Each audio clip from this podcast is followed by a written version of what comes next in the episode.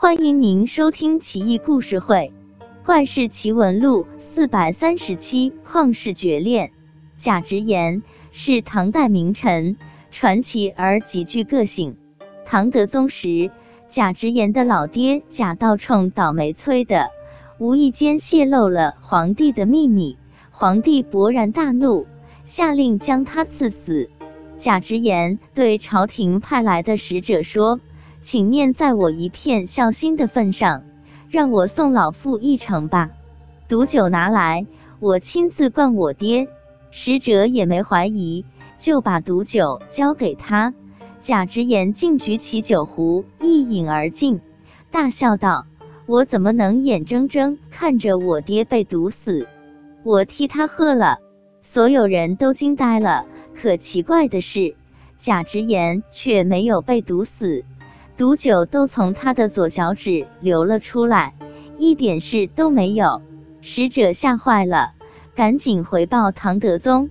唐德宗也不禁有些感慨，下令从轻处置，将贾直言和他爹流放南海，也就是今天的广东番禺，在当时是荒蛮边远之地。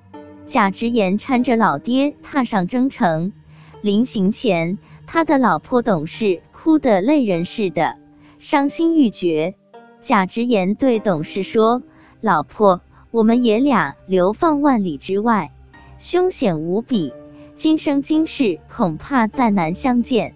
你年轻漂亮，也没生过孩子，你就改嫁吧，省得彼此惦念又无可奈何。”董事也很有个性，也不答话，用绳子把自己的长发死死捆扎起来，又取来毛笔，请贾直言写封条封住头发，指天发誓道：“你要不回来，我的头发就不解开，至死方休。”二十二年后，贾直言蒙赦返京，董事蓬头垢面，衣衫褴褛，头发已经纠结缠绕在一起。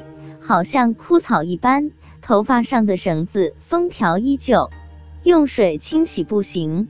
贾直言找来清油浇在老婆头上，干黄搞枯的长发居然全部脱落。贾直言紧握老婆双手，痛苦不已，立誓生死与共，永不分离。贾直言后来升任谏议大夫，仗义直言，清廉刚正。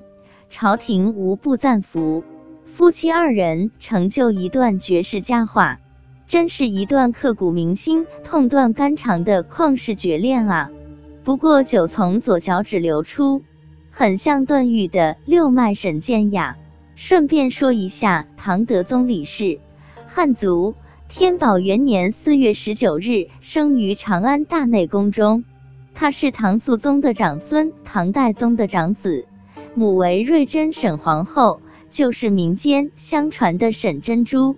唐德宗七百七十九年至八百零五年在位，曾用年号建中、兴元、贞元，庙号是德宗，谥号是神武孝文皇帝，安葬地在崇陵。